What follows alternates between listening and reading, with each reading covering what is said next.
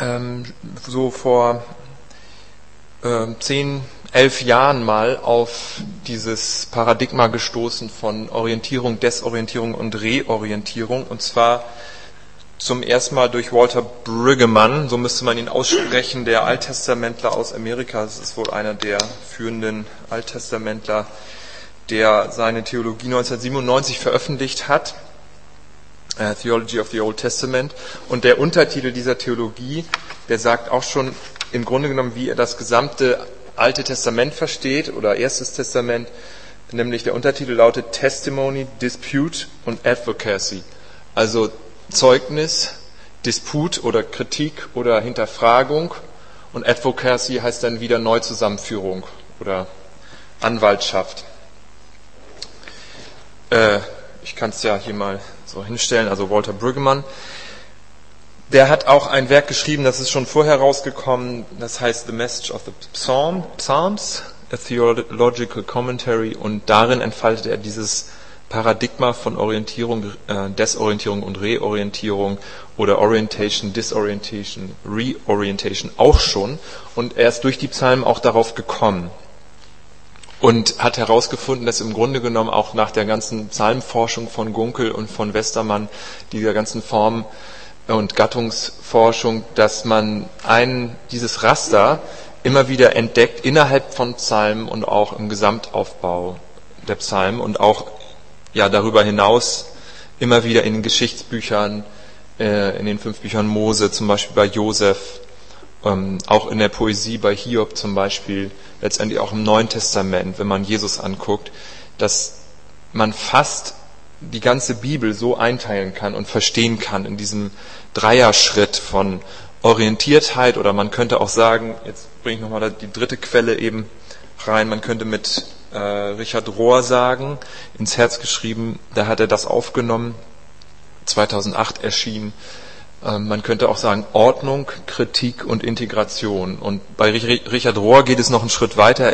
Er bezeichnet diesen, dieses Muster, ähm, dieses dreifache Muster als sozusagen normale Entwicklung unserer spirituellen Reise.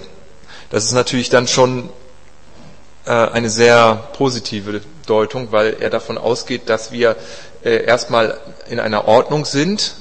Meinetwegen, wenn wir zum Glauben finden, dann ist relativ alles klar und geordnet und wir wissen so ungefähr, wie es funktioniert und wie die Welt ist, wo unser Platz darin ist, wie man äh, als Christ lebt und so weiter. Und dann kommt eine Phase der Kritik, der Hinterfragung, der mit Brüggemann gesagt Desorientierung. Und man könnte auch sagen Entfremdung. Man stellt fest, dass bestimmte Wahrheiten, die man geglaubt hat, irgendwie doch nicht so ganz wahr sind oder jedenfalls doch nicht so real sind oder nicht äh, sich wiederfinden bei sich selber und äh, kommt ins Hinterfragen. Und nach dieser Phase der Desorientierung sollte dann eine Phase der Integration, der Neuorientierung kommen, wo die Fäden zusammengeführt werden. Wenn man das bei Hiob mal sieht, der hatte alles und es war alles relativ geordnet. Und dann kam die Phase der Desorientierung, wo alles kaputt gegangen ist in seinem Leben, Gesundheit, Familie, ähm, alles ist zerfetzt worden. Und er hat den Tag seiner Geburt verflucht und ja, war also so praktisch in der Hölle, kann man sagen. Und ist dann nachher am Ende, das wird mit nur so ein paar Versen wird das ja dann geschrieben, ist dann in eine Reorientierungsphase gekommen, wo Gott ihm wieder alles Mögliche geschenkt hat. Aber in dieser Reorientierungsphase waren die Schmerzen und waren die Narben und waren die Erfahrungen so präsent, also dass sie nicht ausgelöscht waren. Sonst hätten sie ja auch gar nicht in die Bibel aufgeschrieben werden können. Also er lebt in einer Reorientierung, in einem, man könnte sagen, in einer vertieften Gottesbeziehung, auch in einer erweiterten Weltsicht. Also er hat ja unglaublich seine Sicht erweitert durch, durch die Begegnung mit Gott selber, seine Sicht in Bezug auf die Schöpfung, seine Sicht in Bezug auf Gott, ist also maßgeblich vertieft, verstärkt, erweitert worden und ähm, verändert worden. Aber die Zeit der Desorientierung ist nicht vergessen. Sonst, wie gesagt, diese ganzen Dialoge mit den Freunden und äh, diese ganzen Anklagen und diese ganze ja, Selbstmitleid und Verzweiflung, das ist ja alles stehen geblieben. Das hat man ja auch bewusst alles in die Bibel mit hineingenommen, hat man ja nicht irgendwie zurückgespult und ausgelöscht oder so. Und daher ist es eben so, dass diese drei Phasen alle wichtig sind. Und die These lautet jetzt in Bezug auf Begegnung mit Gott als Kollektiv, das stelle ich einfach mal so in den Raum, dass es vielleicht eine Möglichkeit wäre, diese drei Phasen des spirituellen Bewusstseins, so wie Richard Rohr sagt, dass man diese drei Phasen so als eine Art Struktur nehmen könnte oder als eine Art Grundgerüst nehmen könnte. Ähm, man könnte überlegen, ob man das Drama, so nennt es auch Brüggemann, es ist das Drama mit der Partnerschaft mit Jahwe, mit Gott, ähm, dieses Drama sozusagen abbildet oder nachvollzieht als Gemeinschaft. Also das heißt, es müssten in einem gottesdienstlichen Geschehen Elemente der Ordnung, Elemente der Orientiertheit, Elemente des Zuhause-Seins vorhanden sein. Es müsste in einem gottesdienstlichen Geschehen Elemente der Desorientierung, der Kritik, der Klage, der Schmerzensausdrucks, der äh, Wut, des Ärgers dringend vorhanden sein, um im äh, Gott in, in dieser Phase auch zu begegnen. Und in dieser Phase befinden sich ja auch immer Menschen, die im Gottesdienst sind. Nicht alle, aber manche. Daher wäre diese, äh, das ist eigentlich auch mein Schwerpunkt, möchte ich gerne äh, so, so sagen, die Phase der Desorientierung enorm wichtig, irgendwie kreativ, künstlerisch mit aufzunehmen in gemeinschaftliche Gottesbegegnungen. Und mir persönlich fehlt das enorm und ich suche immer verzweifelt nach dem Blues im Gottesdienst und äh, finde ihn so schwer. Also passende, gute Ausdrucksform für Blues. Diese Desorientierungsphase ist nach meiner Wahrnehmung ein großer Mangel in, im Gemeinschaftsgeschehen mit Gott. Gehört aber unbedingt dazu. Und die dritte Phase dann die Reorientierung, also die Integration von allem, wo wir wirklich zu einer vertieften Gottesschau und auch zu einer umfassenderen Weltsicht kommen, wie jetzt, wenn wir mal Hiob nehmen. Man könnte auch andere Geschichten nehmen. Man könnte Josef nehmen als Beispiel, der in seiner Familie war und bei Papa und Mama und mit den Brüdern. Naja, da gab es erste Risse, Problematiken. Aber dann befand er sich in der Grube. Dann wurde er in den Brunnen geschmissen. Da war er wirklich desorientiert. Und dann nach Ägypten und die Desorientierung ging weiter, ging weiter, ging weiter. Und dann war er ganz tief unten, als er im Kerker war in Ägypten. Und äh, da war er dann lange Zeit und im Grunde völlig äh, äh, jeglichen äh, Hals- und, und Geborgenheitsrahmens beraubt. Daraufhin ist er dann befreit worden, hat die Träume gedeutet und ist dann wieder hoch erhoben worden und in eine Reorientierungsphase gekommen, die aber im Grunde genommen alles andere, was vorher war, mit integriert hat und die alles genutzt hat, was vorher war. Und die im Grunde seine Gottesbeziehung vertieft hat und auch seine Weltsicht äh, umfassender gemacht hat und auch, auch nachher eine Beziehungswiederherstellung erlangt hat. Das ist auch ähm, überraschend gewesen, dass das dann mit seinen Brüdern auf einmal tauchten die auf und das ist auch wieder ein längerer Prozess gewesen, aber sie haben sich versöhnt. Es ist eine wiederhergestellte Beziehung gewesen. Also eine Reorientierungsphase ist etwas, ähm, was mit wiederhergestellten Beziehungen zu tun haben kann. Es kann damit zu tun haben, dass man auf einmal ähm, sich überraschend in der Situation findet, dass man wieder einen neuen Freund gefunden hat oder so oder ähm, dass auf einmal ja, man befreit wird aus einem Gefängnis und dann sogar noch eingesetzt wird in eine äh, wichtige Funktion. Man kann das auf alles Mögliche beziehen in der Bibel und zwei, zwei Gefahren habe ich also hier auch auf dem Paper. Das Paper, das habe ich nur einfach Spaß gehabt auszuarbeiten und euch kopiert. Da könnt ihr ja dann auch machen, was ihr wollt damit kann man vielleicht sehen, ob man das da auch irgendwie online stellen kann. Aber zwei Gefahren, die ich empfinde in Gemeinschaften, vielleicht auch im eigenen Leben, ist, dass man sich in einer Phase einnistet, vielleicht eine Phase, zu der man hauptsächlich neigt. Es gibt so eine Reflexhandlung, immer im Orientierungsmuster zu sein, wenn, wenn irgendwie sich eine Desorientierung anbahnt, also eine, eine Krise, eine, eine Entfremdung von einem Zuhausezustand sich anbahnt, auf einmal reflexartig ist dieses Gefühl von einer Gemeinschaft, die sich relativ wohl fühlt, da, das darf ja nicht sein, das geht ja nicht. Das, äh, das können wir ja so nicht äh, machen, sondern wir müssen doch dankbar sein, wir müssen doch äh, Gott loben und es ist doch wichtig, dass wir äh, wissen einfach, was wir haben. Dabei ist Gott, das ist jetzt eben auch der entscheidende Punkt, wo auch, auch die Frage ist, wo ist Gott in dem ganzen Geschehen? Dabei ist Gott aber die ganze Zeit dabei, eine Desorientierung herbeizuführen in der Gemeinschaft.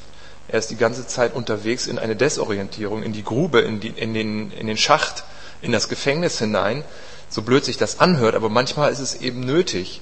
Und manchmal ist es eben so, dass er das erlaubt und zulässt. Nicht damit wir uns verlieren, damit wir kaputt gehen oder so, ähm, sondern damit letztendlich sich etwas anbahnt, was über das Orientierungsmuster hinausweist. Etwas Größeres. Aber dazwischen liegt eben die Grube und der Schrei, Herr, wo bist du? Dazwischen liegt dieses Gefühl der Abwesenheit Gottes und die ganzen Klagepsalmen gehören da rein. Also das ist eine Gefahr, dass wir uns in einer Phase einnisten und reflexartig immer schnell wieder das Orientierungsmuster haben wollen. Oder vielleicht bei mir eher so ein Typ, der viel fragt und der sein ganzes Leben lang schon so auf so einer, in so einer Suchbewegung ist, um das Stichwort nochmal aufzugreifen. Also ich fühle mich schon ständig irgendwie auf der Suche und am Fragen. Ich fühle mich sehr zu Hause in der Desorientierung und manchmal muss man mich wachrütteln und schütteln und sagen, weißt du was, Tobias, es gibt auch eine eine wirkliche Orientierung. Es gibt auch ein Raster, es gibt auch eine Struktur und es gibt auch ein Gut und Böse und es gibt auch ein Schlecht und ein, es gibt auch ein, ein Verkehrt und ein, ein richtig. Und nicht nur das, sondern es gibt auch eine Neuorientierung, eine Reorientierung. Das heißt, äh, immer alles nur auseinanderzunehmen und alles nur so in Einzelstücke zu zerlegen und dann die Scherben anzugucken, zu sagen, ja, guck doch mal die Scherben an. Das kann es nicht das ganze Leben lang sein, sondern man kann was Neues bauen und man kann was Schönes draus machen und was Neues zusammensetzen. Die Neuorientierungsphase bahnt sich an und Gott wird immer irgendwann, früher oder später, in einer Desorientierung seine Stimme erheben, um das auch nochmal aufzugreifen, und rufen, den Einzelnen oder auch das Kollektiv, aus dieser Desorientierung heraus. Das macht Gott immer. Ähm, er lässt einen nicht irgendwie auf Dauer in der, im Totenreich, um mit dem Psalm zu sprechen. Also die Gefahr der Einnistung, bloß wir kriegen das manchmal nicht mit. Das ist die Gefahr. Wir haben uns so häuslich eingenistet in der Desorientierung oder wo auch immer, in welcher Phase auch immer. Die zweite Gefahr ist die Unbewusstheit einer Phase, in dem wir eben, ähm, das, das äh, geht ineinander über, indem wir einfach Widerstand leisten gegen die Phase, in der wir eigentlich gerade sind.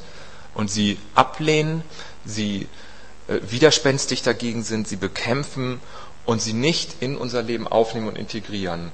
Das ist zum Beispiel so, dass äh, wenn, wenn so eine Siegertheologie oder eine Siegermentalität in einer Gemeinde ist, dass, dass sehr stark dieses, äh, dieses Triumphalistische betont wird, dann kann man einfach mit Desorientierung und mit, ähm, mit Zerschlagenheit, mit, mit, ähm, äh, mit, mit, dem, äh, mit der Entfremdung, mit, der, mit dem Gefühl und ja, von Gottes Abwesenheit und von Gottes Nichthandeln und von dem Beklagen und von dem ähm, Sein in der Grube oder in, in, im Totenreich, dann kann man damit nichts anfangen, weil es das gar nicht gibt. Das gibt's gar nicht in dieser Gemeinde. Es gibt ja die Sieges- und die Triumphspur. Das könnte man jetzt aber genauso gut auf eine andere Phase bei einer anderen Gemeinde beziehen. Also das ist, sehe ich als zwei Gefahren, der, die Gefahr der Einnistung und die Gefahr der Unbewusstheit in so einer Phase und wenn es unbewusst ist, dann ist man irgendwie nicht stimmig in sich und dann hat man nicht sich als Ganzes, sondern dann hat man Teile abgespalten und bekämpft die und dadurch werden sie zu regelrechten größeren Schmerzen und Schwierigkeiten führen. Ja, und die, also das Anliegen, was ich hätte und was ich denke, was, was von der Bibel, vielleicht auch vom, vom, von der eigenen Geschichte, vom eigenen Leben her zu sehen ist, ist, dass mir dieses Muster, ähm, ich weiß nicht, ob, es, ob man es als Muster der Gottesbegegnung bezeichnen kann, aber in diesen Phasen begegnen wir eben Gott auf ganz unterschiedliche Weise, dass man dieses Muster bewusst wahrnimmt, dass man seine geistliche Reise vielleicht selber mal betrachtet im Rahmen dieses Musters. Es wird natürlich immer wiederholt. Es greift ineinander über nach einer Reorientierung kommt wieder ja, eine gewisse Gesetteltheit und dann kommt wieder eine Desorientierung. Und dass wir ähm, vielleicht in der Liturgie, wenn ich jetzt mal Begriff Liturgie, den Begriff Liturgie nehme, in einer Gemeinde, in einer Gemeinschaft, dass wir da vielleicht dieses Drama, dieses Muster in der einen oder anderen Weise kreativ und passend und mit treff, treffenden Worten und Möglichkeiten, künstlerischen Ausdrucksformen, dass wir dieses Muster abbilden, vollständig abbilden und nachvollziehen, weil eben Gott in diesem Muster mit uns auf der geistlichen Reise unterwegs ist. Also in dem Paper gibt es dann jetzt noch alle möglichen Näherbeschreibungen dieses Musters. Äh, auf der zweiten Seite ist eine Tabelle, die das nochmal ein bisschen genauer anschaut, ähm, mit einem Beispiel. Und dann gibt es noch Desorientierung, Reorientierung, eine Näherbeschreibung und dann die Merkmale der Dynamik der drei Phasen auf Seite 4. Das ist dann äh, die Ausführung von Richard Rohr aufgenommen. Das ist dann stärker psychologischer und es ist eben stärker auf so einen Reifeprozess und auf einen spirituellen Bewusstseinsprozess bezogen. Aber ich denke, es ist auch unter Umständen sehr hilfreich, weil das nochmal genauer anschaut, ähm, was da abläuft in diesem, in diesem Muster oder in diesem Rhythmus, könnte man auch fast sagen, auf der geistlichen Reise. Und dann die letzten Seiten, das ist jetzt mein Steckenpferd, also Seite 4 bis 6 und 7.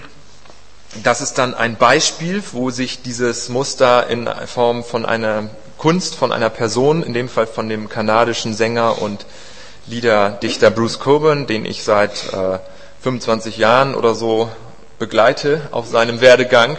Er macht aber schon seit, er macht aber schon seit fast 40 Jahren Musik.